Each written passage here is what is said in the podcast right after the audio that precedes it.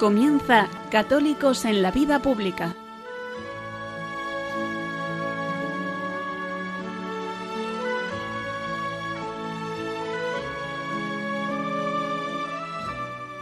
Un espacio dirigido en Radio María por Luis Zayas.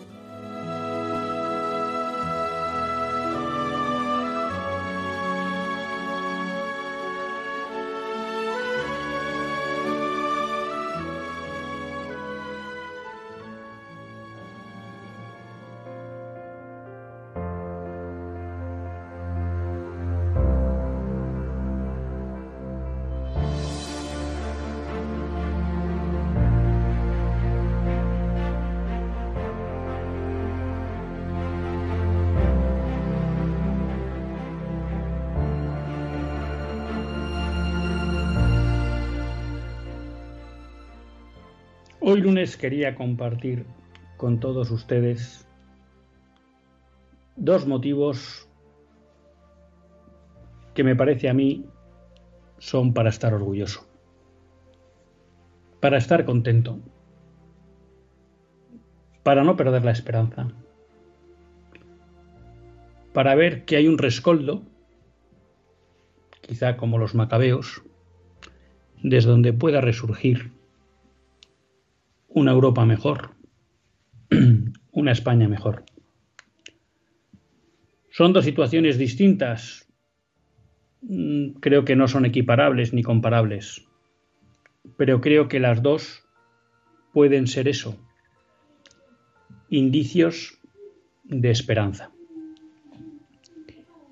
La primera que quería comentar con ustedes es la hazaña, me atrevo a decir, de Henri un joven francés que estaba de peregrinación por las catedrales de Francia y que cuando pasa por Annecy se encuentra como en un parque hay una persona de origen sirio que ataca con un cuchillo a las personas que están en el parque. En ese ataque hiere de más o menos gravedad a dos adultos y a cuatro niños. Y Enrique pasa por ahí, no duda en actuar.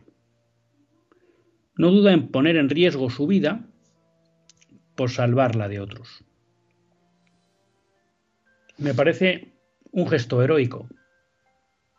Me parece un gesto que recuerda mucho a ese otro héroe español del que parece que es posible que se inicie el proceso de canonización que fue Ignacio Echeverría ese joven español que al ver cómo unos, unas personas de religión musulmana atacaban en un parque en Londres a los que estaban por allí, mataron a varios, si no recuerdo mal, y él no dudó en arriesgar su vida por salvar incluso a algún policía que corría en sentido contrario al peligro. A Ignacio Echevarría ese paso le costó la vida. Henry Gracias a Dios no. Pero Henry nos demuestra que todavía hay personas en este mundo que son capaces de mirar más allá de sí mismos. Pero que son capaces de mirar más allá de sí mismos hasta el punto de arriesgar su vida por salvarla de otros. Y creo que eso es una excepción en el siglo XXI. Que si por algo se caracteriza es por un siglo en el que hay un individualismo atroz y en el que a la vida le hemos dado tal valor que lo único que nos preocupa es conservarla a cualquier precio. Y por supuesto, no arriesgarla y menos por otros. Que haya personas como Henry, como Ignacio Echevarría, creo que nos recuerdan que el hombre sigue estando bien hecho que el hombre está hecha por esa vocación al amor. Y que esa vocación al amor, como nos enseña nuestro Maestro Cristo, muchas veces puede llevar a entregar, en este caso a arriesgar la vida por otros. Y con personas como Henry o como Ignacio Echevarría, no me cabe duda de que es posible construir una Europa, una Francia y una España mucho mejor que la que tenemos. con personas que son capaces de entregar su vida por otros, no me cabe duda que es posible la recristianización de España, de Francia y de Europa. Y por eso, además de estar contento porque Henry pudiera salvar su vida, pues estoy orgulloso de que haya personas como esas en la Europa de hoy.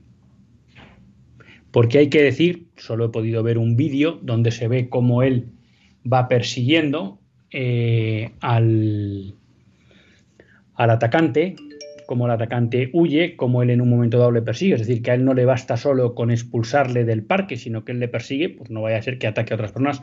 Creo que luego eso dio pie a que alguna persona más le ayudara y le pudieran reducir. No sé porque llegó la policía o porque otra persona le ayudó. Pero también hay que decir que no fue una ayuda masiva, ¿no? lo cual nos demuestra pues, la extraordinaria categoría moral, de Henry en el mismo sentido que la que tenía Ignacio Echevarría. La segunda, ya digo que no es comparable, pero que también me anima, es la celebración del Corpus Christi, en especial las procesiones que se celebran el jueves. A mí me maravilla que haya ciudades que sigan apostando porque el Corpus Christi se celebra cuando es el jueves santo esos tres jueves que brillan más que el sol, que ahora mismo litúrgicamente solo hay uno, el jueves santo, porque el Corpus Christi, la ascensión, en muchos sitios se ha pasado al domingo. Y creo que es algo para tomar nota, que se celebre el Corpus los jueves. Creo que no tenemos los católicos por qué amoldar nuestras fiestas al calendario civil. Y si por la razón que sea se considera que el corpus como jueves no tiene que ser fiesta civil, no pasa nada. Pero podemos celebrar la fiesta litúrgica en su día. Pero sobre todo lo que me gustaba es el detalle que se hacía público.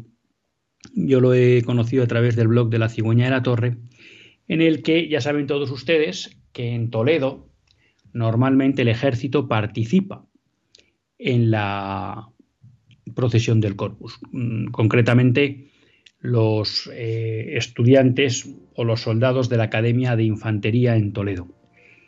Y como bien saben, bueno, pues es una propuesta voluntaria. El Ministerio de Defensa aceptó que pudiera haber una representación voluntaria de los eh, estudiantes de la Academia de Infantería. Bueno, y según he leído en la noticia, toda la academia se presentó voluntaria para acompañar al Santísimo por las calles de Toledo. Bueno, pues creo que eso también es un motivo para estar orgulloso. Que esos que van a ser futuros oficiales del ejército español no tengan miedo en prestarse como voluntarios para acompañar al Santísimo por las calles de Toledo, pues a mí me hace sentir orgulloso. Eso no quiere decir ni si que, y no sé si son muy virtuosos, son muy santos o no.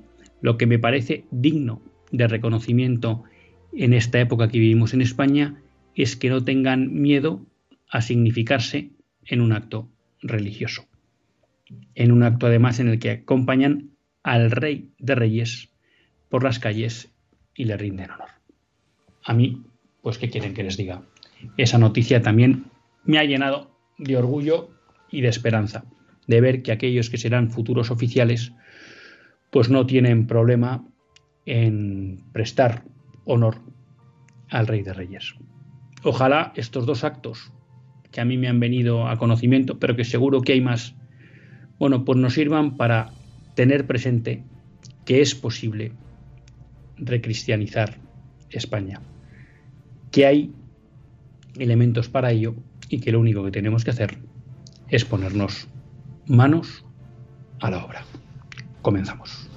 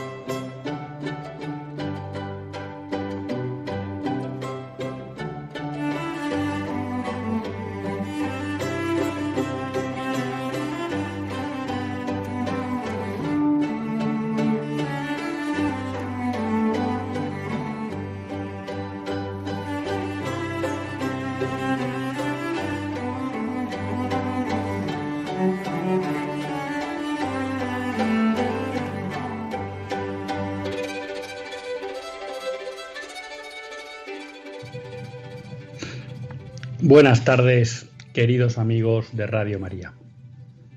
Un lunes más volvemos fieles a la cita con todos ustedes en los estudios de Radio María. Un lunes más para hacer este programa, Católicos en la Vida Pública. Programa que todos ustedes saben quiere ser una reflexión pausada sobre la actualidad nacional e internacional. Una reflexión que tratamos de hacer siempre desde la óptica del magisterio de la Iglesia y su doctrina social. Una Iglesia que no nos cansaremos de repetir, que es madre y maestra.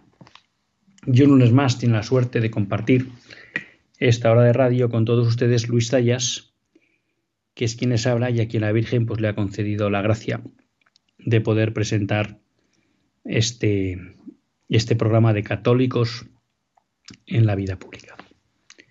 Un lunes, bueno, pues que vamos a intentar empezar un poco ordenados y por eso pues les vamos a recordar que si ustedes quieren participar en el programa, pues lo pueden hacer de tres maneras. Una directa es a través del WhatsApp del programa o de Radio María, es un WhatsApp que solo está vivo durante el directo del programa, ¿de acuerdo? Luego ya no, no se sigue y que es el 668 594383. 668 594383.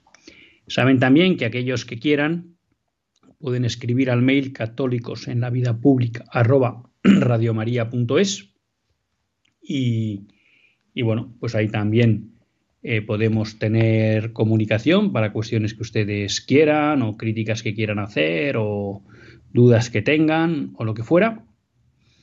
Y luego, pues, trataremos de darles eh, entrada en las llamadas, que ya saben, pues que aunque a veces no somos lo suficientemente disciplinados, es la parte que más nos gusta del programa, si bien parece que últimamente estamos teniendo algún problema que pueda hacer que no se oiga bien. Entonces, bueno, probaremos si funciona fenomenal y si seguimos teniendo con algunos problemas de que se entrecortan las llamadas, pues no, no daremos paso. Aprovecho para agradecer porque entraron después del programa, justo después o, durante el programa, pero yo ya había acabado. Unas personas que agradecía un poco que este programa pues, le permitía conocer información sobre leyes que no se solían enterar y me enviaban una imagen de Ávila. ¿eh? Entonces, sí, la verdad que ese es uno de los propósitos de este programa, ¿no? Queremos seguir la actualidad política desde la óptica de los principios no negociables de Benedicto XVI.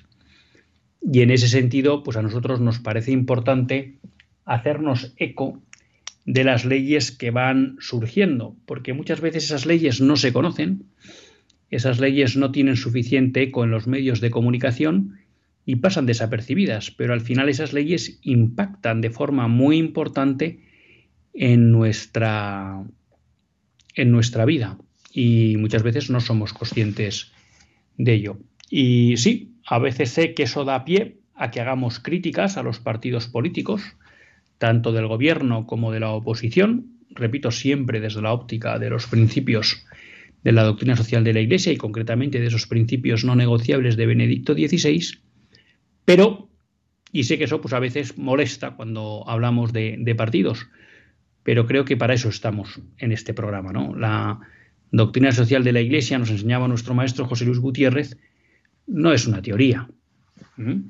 está para hacer la vida. Y hacer la vida quiere decir aplicarla a la vida, a la vida política, a la vida social, a la vida económica. Y eso pues implica hablar de los partidos, de los partidos políticos. Me hacían una pregunta también sobre la posición del aborto de Vox. Bueno, eh, porque yo había hecho una declaración, bueno, eh, ya saben ustedes pues que yo soy muy crítico eh, en relación con la, con la, cuestión de la defensa de la vida, por supuesto con Podemos y con el PSOE y también con el Partido Popular, porque en, las últimas declaraciones, bueno, pues el Partido Popular, aparte de haber incumplido el compromiso de no haber derogado la ley del 2010, bueno, pues hubo unas declaraciones a raíz de la última sentencia del Tribunal Constitucional por parte de, Feijo en la que decía que le parecía bien, ¿no? una sentencia que en principio consagra el derecho al aborto en la legislación española. ¿no? Por tanto, pues eh, como digo, eh, soy muy crítico con la posición del PP. Pero es verdad que tampoco soy especialmente eh, entusiasta de la posición de Vox. ¿Y por qué digo esto? Y trato de explicar esto que me preguntaban en el, en el último, ya digo, en el WhatsApp, pero antes de acabar el programa. Bueno, porque es verdad que Vox eh, tiene un planteamiento en su momento claro y siempre lo ha defendido de que va a derogar la ley del 2010, y eso me parece bien, me parece bien que se derogue la ley del 2010, pero de ahí no pasa. Es decir, eh, Vox luego nos dice que defiende la vida desde la concepción hasta la muerte natural, que es mucho, pero no concreta. ¿Mm? No concreta cómo quiere proteger la vida una vez que derogue la ley de 2010. Muy en sus inicios, estoy hablando, yo ya mm, les hablo muy de memoria, mm, yo creo que fue en el programa de 2016 o por allí, uno de los primeros programas extensos que hizo Vox, bueno, venían a plantear una ley de supuestos. Eh, mejor, por supuesto, que la ley de 2010, mejor incluso que la del 85, en tanto en cuanto evitaba el coladero del supuesto psicológico, pero a mí me parece poco. Pero la cuestión es que si allá, allá por 2016-2017, ya les digo, no recuerdo bien la fecha, Vox concretaba mucho esa posición, lleva mucho tiempo en que solo habla de que defienden la vida desde la concepción hasta la muerte natural. Y me parece fenomenal y es importante decirlo porque el resto de partidos no lo dicen. Y eso es importante. Y repito, sigue diciendo que va a derogar la ley del 2010, pero no concreta. ¿Qué va a hacer después? Y yo creo que en estos temas son lo suficientemente importantes para que los partidos sean transparentes. Y por eso digo que desde mi punto de vista, dentro del arco parlamentario, la posición de Vox en materia de defensa de la vida es la mejor, pero me parece insuficiente y tampoco me genera mucho entusiasmo. También me preguntaba si había partidos que defendían de verdad eh, la, vida desde la concepción hasta la muerte natural. Y sí, lo que pasa es que si les soy sincero a todos ustedes, ahora mismo no sé en qué situación están esos partidos. ¿eh? Hace unos años, pues en el programa hemos hablado varias veces de cómo hay partidos como Alternativa Española, como la Comunión Tradicionalista Carlista, como Familia y Vida, incluso como SAIN, que es un partido que, si entramos en ese esquema izquierdas-derechas, pues estaría más en un entorno de izquierdas, pero son cuatro partidos que claramente cumplían con los principios no negociables de Benedicto XVI en cuanto a defensa de la vida desde la concepción hasta la muerte natural de verdad, es decir, estableciendo que no legalizarían el aborto, eh, defendían la familia como unión entre hombre y mujer indisoluble y esto defendían también la libertad de educación y la promoción del bien común. La realidad es que a día de hoy eh, no sé si estos partidos se presentan o no. En su momento se presentaron. Eh, durante varios años, incluso hubo un momento que hicieron una coalición los tres primeros, Alternativa Española, Comunión Tradicionalista Carlista y Familia y Vida, y Sainz se, presentaba por otro lado. Pero la verdad es que desgraciadamente pues no contaron con el apoyo de aquellos que defienden los principios no negociables. Eh, entonces, a día de hoy, eh, no sé si se presentarán para las elecciones para las elecciones generales. Entonces, no sé si si habrá esa opción.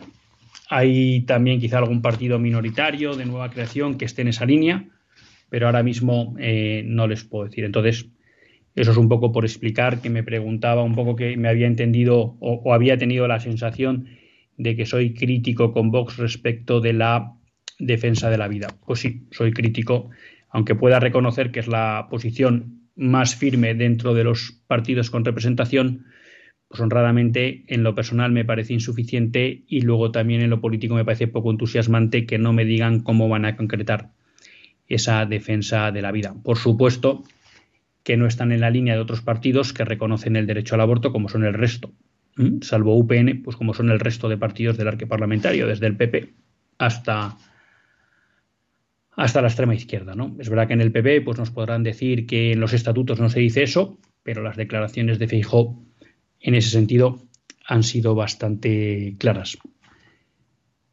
Pues el PP tendría que clarificar su, posición. Y de Vox, pues ya, ya he explicado el porqué de la falta de, entusiasmo. Hay quien puede pensar que esa posición es quimérica y que es pedir un imposible. Mm, no lo comparto. Que pueda ser difícil que los partidos quieran hacer eso, lo acepto. Pero la experiencia de Estados Unidos demuestra cómo, cuando la gente se empeña y se compromete y demuestra a los partidos que hay temas que les importan, pues la realidad es que el Partido Republicano, que en los años 60 no era un partido pro vida claramente, hoy en día es un partido pro vida, dentro de que dentro del partido hay personas y fuerzas que no son pro vida. Pero el partido es pro vida y cuesta que salga un senador que no se manifieste pro vida. Y estamos viendo cómo eso está provocando pues que en más del 40% de los estados de Estados Unidos, lo comentábamos la semana pasada, todos ellos, mm, me puedo colar, pero todos ellos, y si no, la gran mayoría de ellos gobernados por gobernadores republicanos, pues están restringiendo de forma muy sensible el, aborto. Por tanto, se puede. Y eso es porque ha habido movimientos sociales que han dado relevancia e importancia a qué hacen los políticos a la hora de defender la vida. ¿Eh? No se han preguntado por el mal menor, no se han preguntado por el posibilismo, no se han preguntado por quién va a gobernar si no gobiernan. No, no. Nosotros lo que queremos es gente que defienda la vida.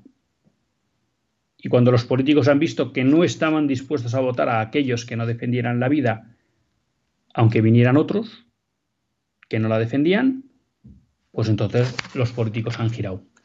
Y yo creo que esa fortaleza, vamos a llamar, de la sociedad civil respecto de la defensa de la vida en el ámbito político, pues, pues ha faltado. Por eso digo, quimérica, bueno, eh, nadie pensaba que se iba a revertir la sentencia Roe versus Wade y al final, 40 años después, 40, no, casi 50 años después, pues se ha podido hacer. Y nadie pensaba que eso podría suponer un retroceso importante del aborto de Estados Unidos y creo que lo va a suponer. Lo cual no quita que haya otros estados demócratas que estén haciendo más barrabasadas. Pero eso, en algunos estudios que están saliendo, por mucho que en algunos estados demócratas está creciendo el aborto, no compensa ni mucho menos los descensos de abortos que se están produciendo en, en los estados que están restringiendo la posibilidad legal del aborto, ¿no? Entonces, bueno, pues yo creo que, quimeras o no, eh, las cosas, si se quiere, se puede, ¿no? Y no es que queramos hacernos de nosotros nuestro el grito de, Podemos, pero yo creo que, en eso tienen razón. Si se quiere, eh, se puede. Lo que pasa es que hay que querer, hay que querer, tanto a nivel social como a nivel político. Y un poco relacionado con esto, porque muchas veces mm, quizá pues no pueda resultar extraño pueda resultar incluso pesado y a veces pues que no se comprenda bien el porqué de esta insistencia en los principios no negociables, ¿no? Y yo creo que esto viene a colación, es interesante volver a retomar esta cuestión porque no dejamos de estar en, periodo preelectoral, ¿no? a punto de unas elecciones generales. Y hay quien puede decir, oye, pero ¿por qué tanta pesadez por parte de Luis Tallas con estos temas? Bueno, yo, la verdad, tengo una convicción que además creo que es cierta y que la historia demuestra. Y es que si una sociedad no defiende y vive los principios no negociables, esa sociedad está abocada al fracaso en todos los aspectos. Cuando hablo en todos los aspectos hablo del económico, del social y del político. Y es verdad que a lo mejor uno mira por el mundo y dice, hombre, pues no sé, Estados Unidos ha tenido muchos años el aborto y casi un aborto libre en muchos sitios y es una gran potencia económica.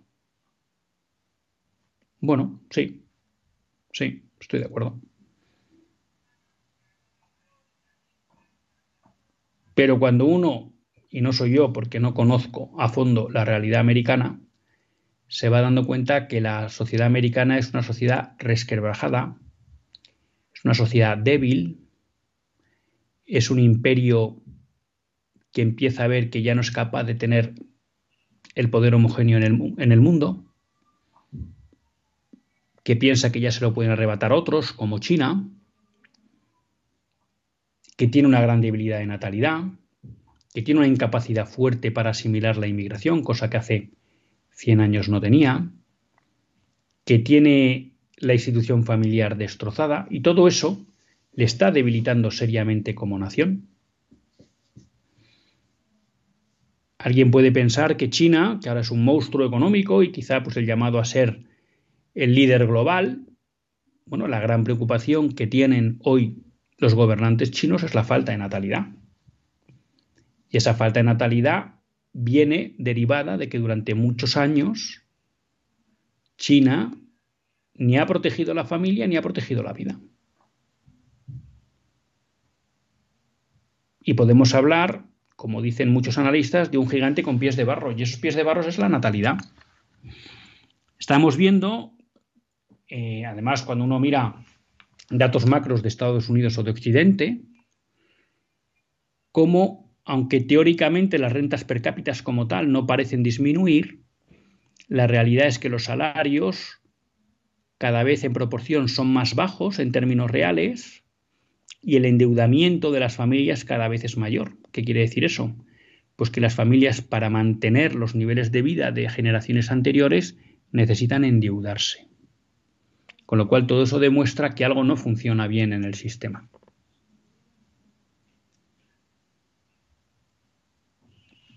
Entonces, bueno, yo no digo que en el corto plazo una sociedad no pueda vivir contra los principios no negociables y a pesar de eso mantener un bienestar económico, lo que estoy convencido es que en el medio y en el largo plazo ese bienestar económico se acaba resintiendo, porque al final no hay sociedad.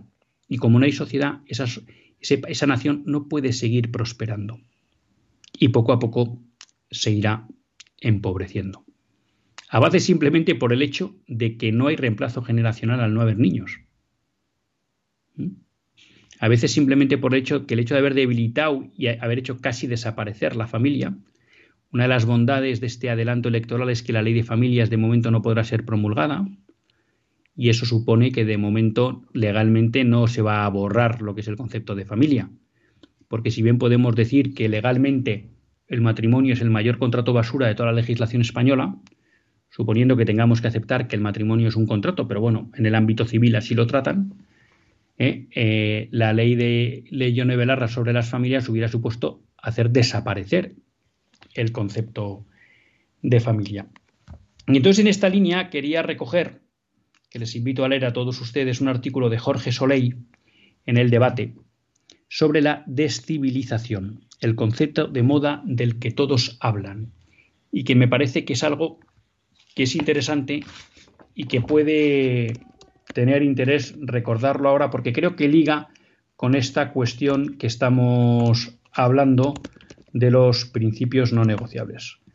José Soleil pues será conocido muchos de ustedes, primero porque es uno de los intelectuales católicos más importantes, creo yo, que hay hoy en día en España, porque es muy prolífico y porque alguna vez pues hemos tenido la suerte de tenerle en el programa. Entonces vamos a hacer una pequeña pausa, descansamos unos breves minutos y abordamos este artículo que publicó en el debate el sábado pasado, Descivilización, el concepto de moda del que todos hablan.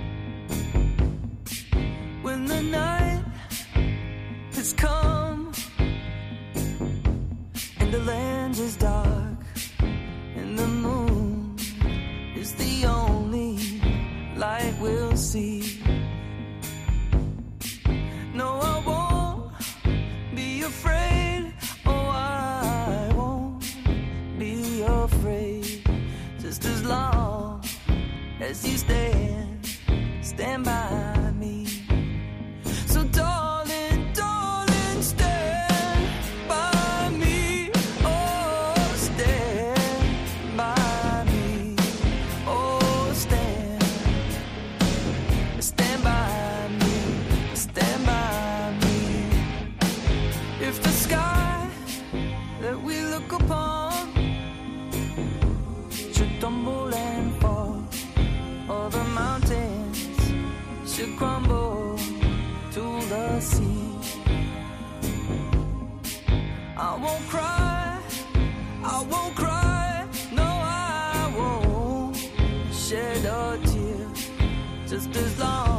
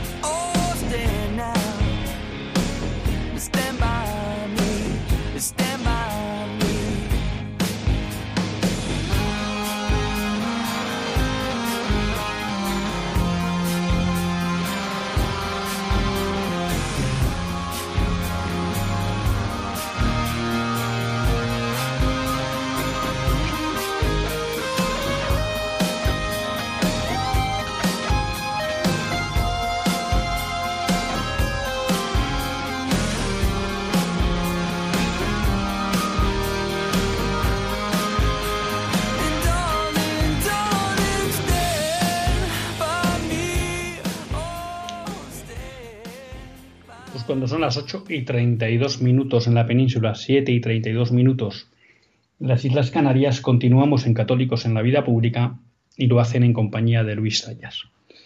Y les proponía que después de la pausa íbamos a hablar de un artículo de Jorge Soleil referido a la cuestión de la descivilización. ¿Por qué aborda esta cuestión Jorge Soleil?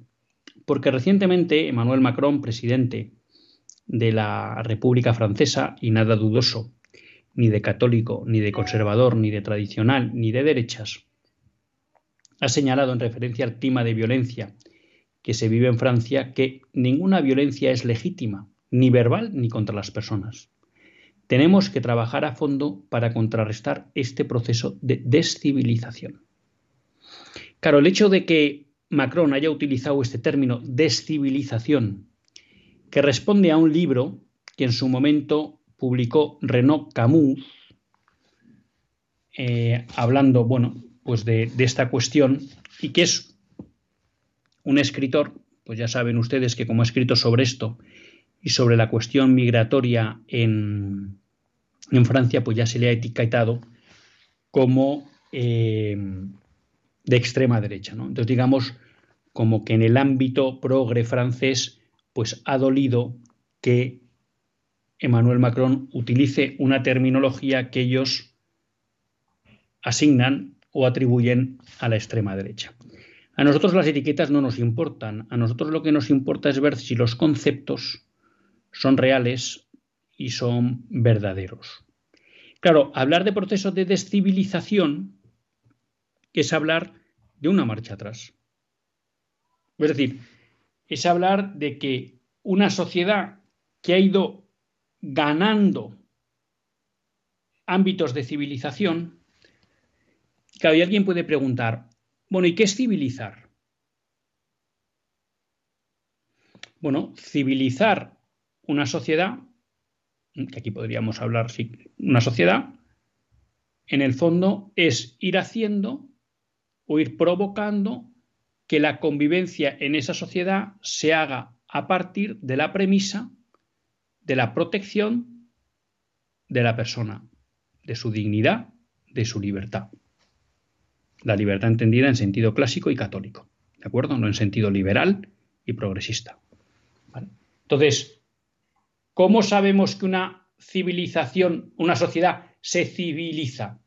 Bueno, porque cada vez más su forma de vivir es acorde a la dignidad de la persona. Porque cada vez más en esa sociedad es posible vivir la virtud. Porque cada vez más esa sociedad apoya a que la persona sea virtuosa.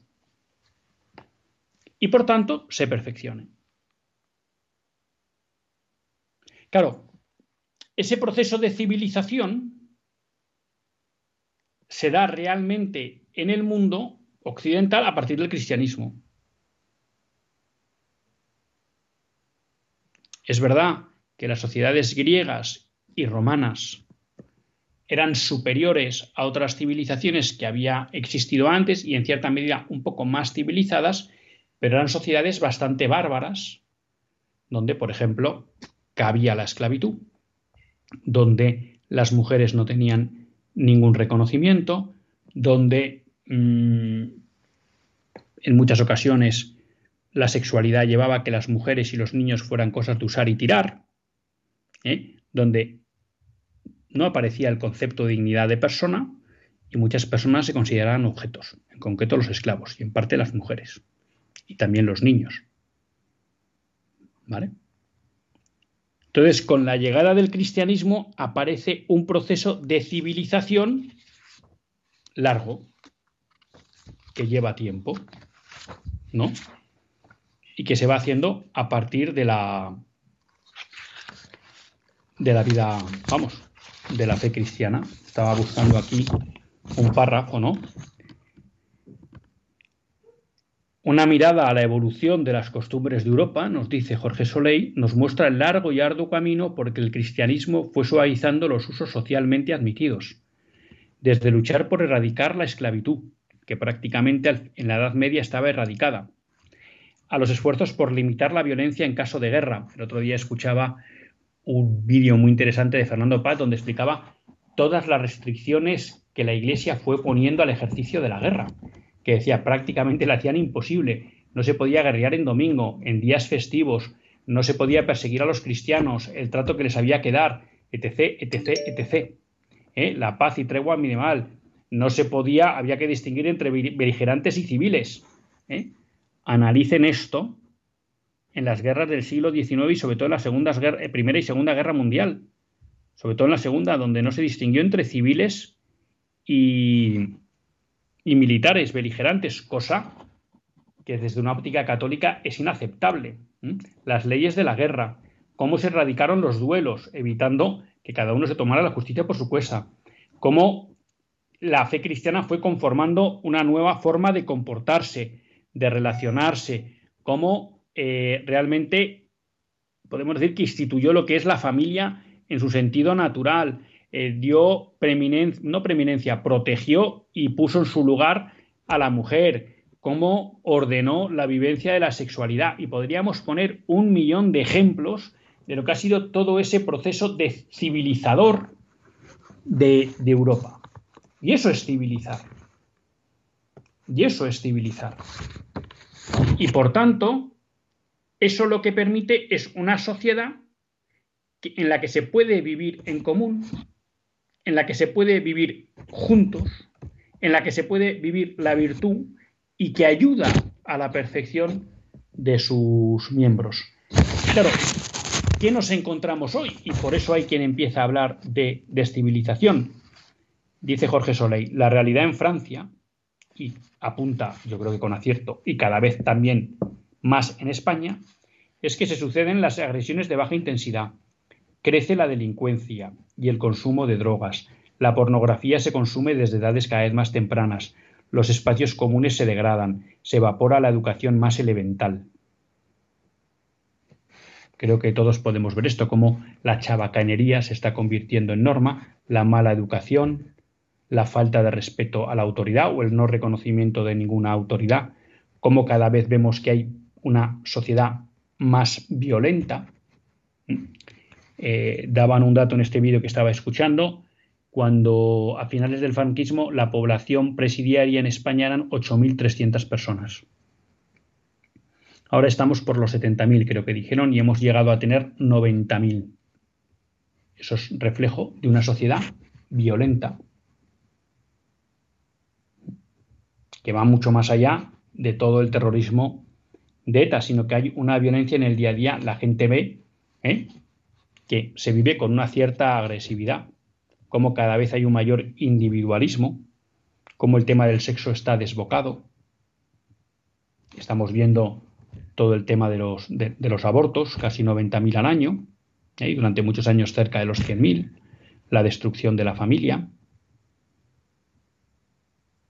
Cita un comentario de Gregorio Luri, que debió poner en, en Twitter, ¿no? señalando cómo un día en Barcelona se metió en el tren, se vio rodeado por un grupo de jóvenes del área metropolitana de Barcelona, que podían ser mis nietos, no creo que tuviesen más de 16 años, sí, viajaban en el surrealista tren de las discotecas del Maresme. Aquellas criaturas rebozadas de maquillajes, llevaban si eran chicos ropas que parecían dos tallas más grandes que las que necesitaban, y si eran chicas dos tallas más pequeñas. Sin ningún sentido del pudor, nada más subir al tren comenzaron a beber alcohol fuerte y barato, mientras comentaban a gritos que quién llevaba polvos mágicos y pastillas. Hablaban de sexo, de palizas, de celos y se reían mucho, con una risa un poco falsa que intentaba aparentar que cada uno se lo pasaba mejor de los que estaban a su lado. Bueno, pues esto es un reflejo de lo que se ve en nuestra sociedad. Y eso recuerda un poco a una cierta barbarie, a personas sin educación. Que ahora no juzgamos a las personas concretas porque a lo mejor no han tenido la suerte de recibir una educación, pero eso demuestra que estamos en un proceso de descivilización, que la propia sociedad ya no civiliza. ¿Y cuál es el problema? Como cita Jorge Soleil, que levantar una civilización es muy costoso pero que destruirla cuesta muy poco. Pero volverla a construir es muy costoso. Y entonces hay quien se extraña, como diciendo, bueno, pero si cada vez tenemos más leyes que impiden comportamientos, vamos a llamar antisociales y demás, y esto parece que no funciona. Y entonces Jorge Soleil eh, cita una metáfora muy interesante en el discurso de la dictadura que hace Donoso Cortés cuando Donoso Cortés habla de que en la sociedad hay dos termómetros, el que mide la represión interior y el que hace el que mide la represión exterior. Y dice, a mayor represión interior, que solo está motivada por el propio individuo y por la religión, es decir, porque hay códigos morales que nos invitan a comportarnos de una manera concreta, la sociedad vive en paz sin necesidad de muchas leyes que restrinjan la vida pública, porque de suyo la gente es honesta y actúa bien. Eso no quiere decir que no haya leyes, porque nunca va a estar el paraíso en la tierra. Pero no hacen falta muchas leyes, porque la gente de suyo actúa honestamente. Dice Donoso, cuando la represión interior te cae, porque no hay un código moral, religioso, porque no hay unas tradiciones que se transmiten y que indican unas costumbres, unas formas de hacer, de comportarse, sube el termómetro de la represión exterior, colectiva y política. Cada vez más leyes, cada vez es necesario más policía. Pero ¿qué estamos viendo en nuestro tiempo? Que esa represión exterior, necesaria porque se ha llevado al mínimo la represión interior, porque nos han dicho que la religión es una tontería, que cualquier código moral es una restricción a nuestra libertad, y hay que eliminarlos, esa restricción política no es capaz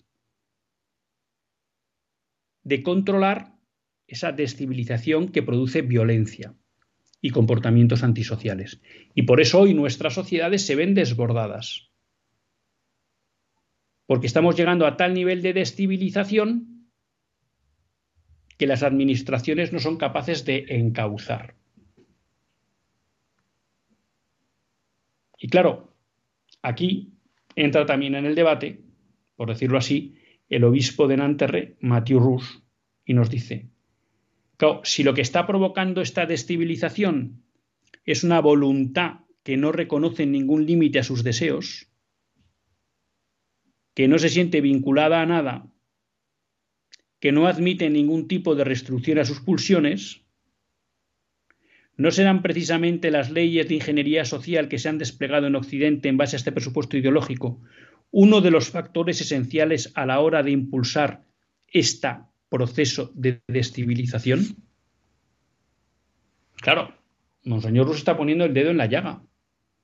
Este proceso de descivilización está siendo fomentado e impulsado por nuestras élites políticas que fruto de esa concepción de que la libertad humana consiste en autodeterminación absoluta, están promulgando leyes que permiten o que provocan esta descivilización. Dice, parece contradictorio, porque es un debate que ha surgido ahora en Francia,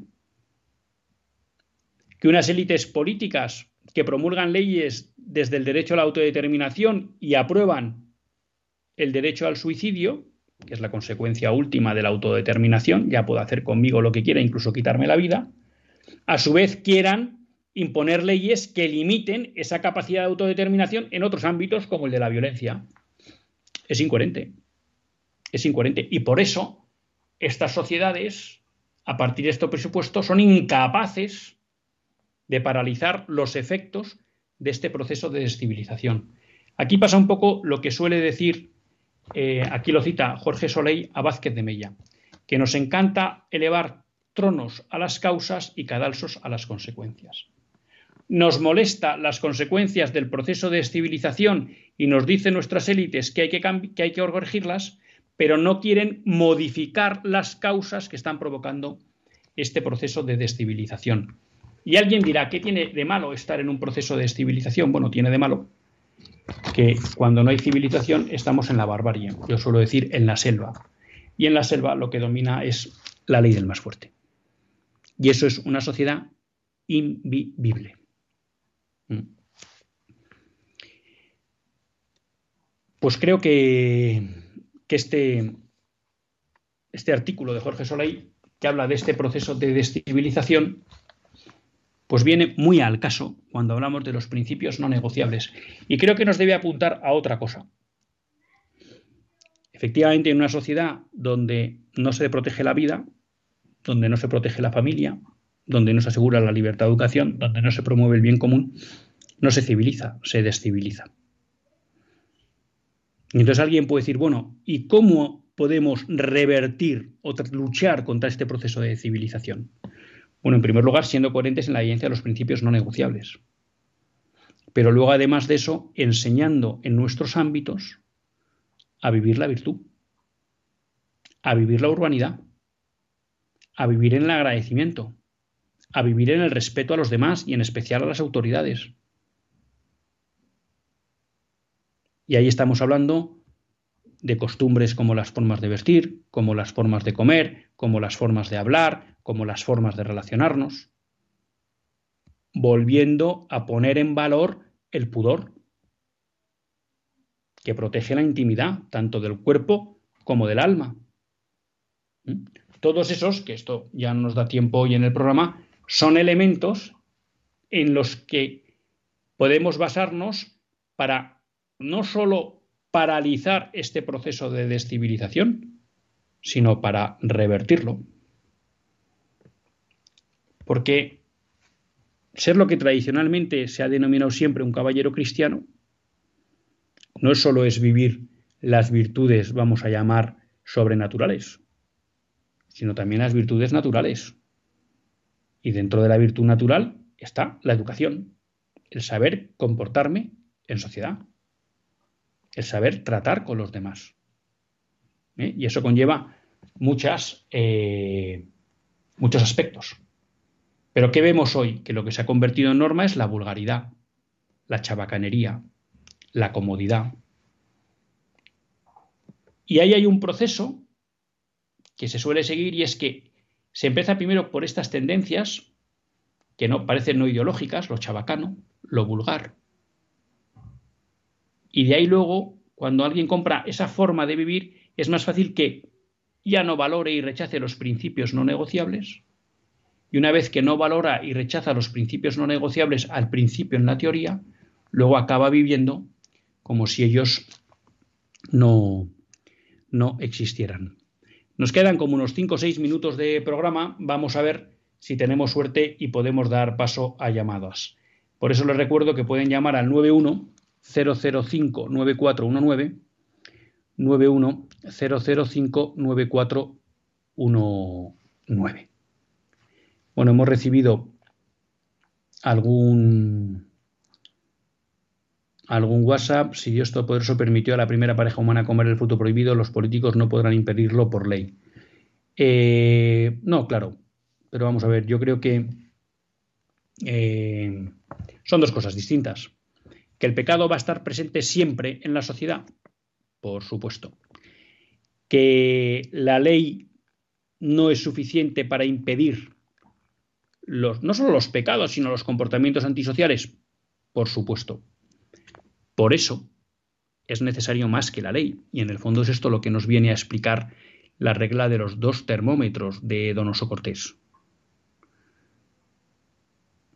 Me lo comentaba de otra manera hace mucho tiempo otro de los grandes intelectuales católicos en España, poco conocido, pero de los grandes intelectuales, Stanislao Cantero, que yo les animo a que en la revista Verbo lean sus artículos. Eh, la ley sin un pueblo virtuoso no sirve de casi nada. Por eso estamos viendo cómo muchas analistas ven que efectivamente que la sociedad, a pesar de que hay leyes que tratan de impedir comportamientos antisociales, no son suficientes, claro, porque cuando no hay un pueblo virtuoso, la ley se vuelve insuficiente. Cuando hay un pueblo virtuoso, al margen de que hacen falta pocas leyes, esas pocas leyes sirven para educar a esa minoría que es antisocial. Y muchas veces ni siquiera hacen falta leyes para ello, porque es la propia, el propio contexto social el que hace que aquellos que tuvieran tentación de comportamientos deshonestos, en muchos casos se corrijan. Cuando no se corrijan, se aplica la ley y no hay problema. Entonces, claro que la ley no basta solo para impedir los comportamientos antisociales o el pecado, por hablar en esos términos. Aunque no quiere decir eso que todos los pecados deban tener una persecución legal. ¿eh? Pero dicho eso, es justo lo que estamos diciendo, claro. Es que hace falta lo que llama Donoso el, la represión interior. ¿Y qué es la represión interior? Bueno, que uno vive de acuerdo con códigos morales que le invitan a vivir la perfección. Y eso en castellano se llama códigos morales religiosos, y en este caso de España, moral católica, que es la moral natural. Cuando a la población se le invita a vivir y se le enseña a vivir conforme a la moral natural, que es la moral católica, esa sociedad, a pesar de que haya pocas leyes, vivirá en gran medida de forma pacífica. Cuando a la gente se le invita a vivir, se le invita a vivir sin ningún código moral, esa sociedad vivirá de forma violenta y enfrentada por mucho que queramos poner leyes. Eh, tenemos a Elvira de Valencia con nosotros. Sí, hola, buenas tardes, buenas noches. A ver, me encanta, me encanta tu programa para empezar. Bueno, primero para ubicaros, soy docente eh, de bachillerato y de la ESO en un colegio concertado o religioso. Y lo de la moral me viene, viene fenomenal, ¿no? Yo lo veo y vosotros también lo veréis, ¿no? Eh, esa falta de respeto total, ya no solamente en, el, en, la, en los modos de hablar hacia un profesor o, no sé, una, una persona simplemente mayor que tú, y también el hábito de la, vestimenta, que os parece tan, tan, tan... Nosotros en el colegio tenemos que a los niños decirles que se pongan un esparadrapo en el pendiente. A las niñas de bachillerato eh, con el ombligo al aire lleno de piercings y unos tirantes que parece que se vayan a la playa. Hay que explicarles dónde vas. Hay que tener un decoro.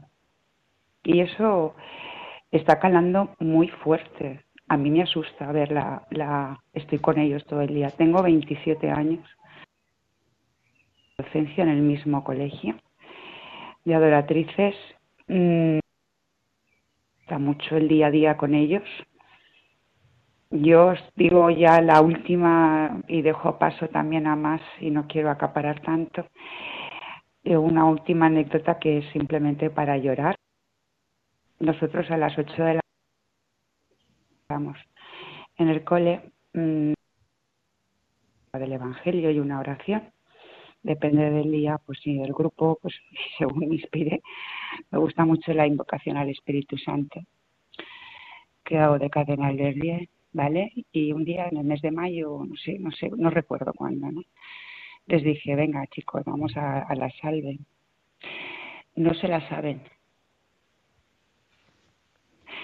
Y la mayor parte de las... Estoy hablando de un colegio católico. Tengo la sensación, y no sé si es a vosotros también la tenéis, de que los padres llevan a sus hijos a un colegio católico sin saber eso lo que es, sin conocer el ideario. los llevan porque piensan que están mejor cuidados que en una en un instituto público, ¿vale? Y eso de verdad que ¡fua!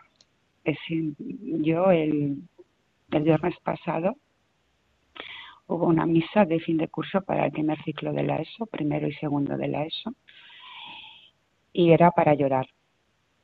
El padre, inteligentemente, cuando llegó el momento de dar la paz, la dio a nosotros, nosotros a él, pero entre nosotros no, porque de verdad aquello pudiera haber acabado en un botellón. Y me sabe muy mal decirlo, porque sí que tenemos alumnos que ya vienen de casa y es muy importante la familia, lo que se vive en casa.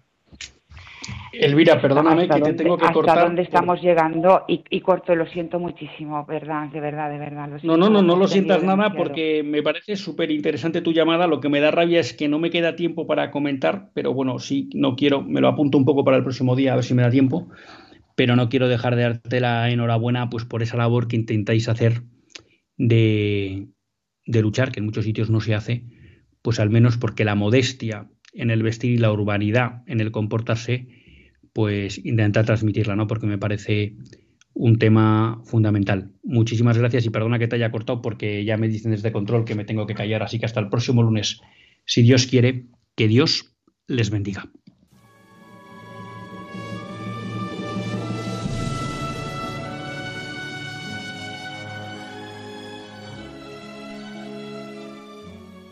Así concluye Católicos en la Vida Pública, un programa que dirige Luis Zayas.